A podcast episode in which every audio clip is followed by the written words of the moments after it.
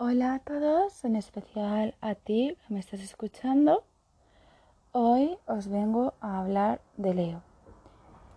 Leo es el segundo signo de fuego. Su planeta regente es el Sol y está asociado a la casa 5, que es el área que representa la relación con las propias creaciones.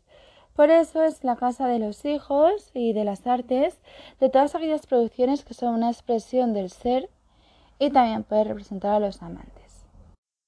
Cuando la energía de Leo se encarna en un mamífero autoconsciente, es decir, un ser humano, el ser se empieza a sentir especial, importante, singular, único. De hecho lo es. El problema es que el ego funcional puede transformarse en egocentrismo, narcisismo disfuncional. Leo implica identidad, confianza y autoestima, y su especialidad radica en expresar natural y generosamente lo que tiene para dar.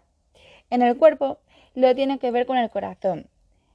Esa bomba hidráulica que con sus constantes latidos hace circular la sangre, la energía aporte del sistema. Bien, pues el arquetipo de Leo es el rey, el líder, el héroe, la heroína o eh, la reina. El camino del héroe tiene que ver con el proceso de descubrir quién se está destinado a ser partiendo de un estado de inocencia o ignorancia. El héroe que comienza cándidamente su periplo encuentra aliados y enemigos, lucha por el dragón y luego, transformado, regresa a su aldea a contar toda la historia.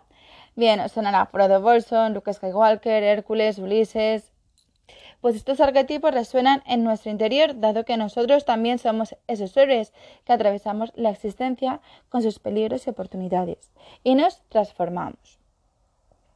El ego es especialista en confirmarse a sí mismo y los seres humanos que no somos el ego, pero lo escuchamos demasiado. Buscamos consciente o inconscientemente situaciones y testigos que nos confirmen esa ilusión. Cuando algo no sale como el ego desea, ataca a todos aquellos que no confirman su identidad, que puede ser la de un gran genio o la de una víctima desgraciada.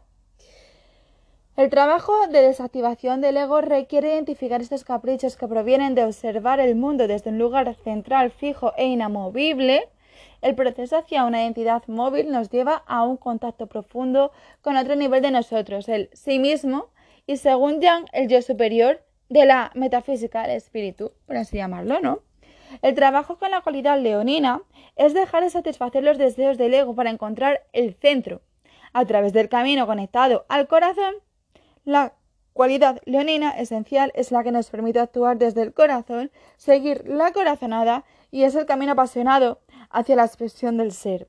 Cuando se pone el corazón no puede haber camino equivocado.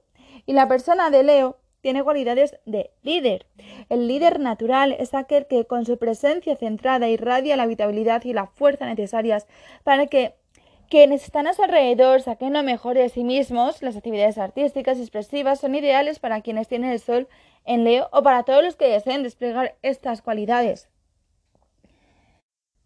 Cuando las cualidades de Leo están en luz, la persona da lugar a la expresión desde el centro de su ser, goza de autoestima sin soberbia, es apasionada, busca desde su corazón abierto, es generosa, sin estrategias ni manipulaciones como el sol que se va quemando a sí mismo.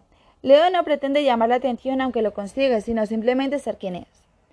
Cuando está en la sombra, la persona no puede reconocer su capacidad de brillo y liderazgo. Es probable que proyecte estas cualidades en otros a quienes perciba admirables.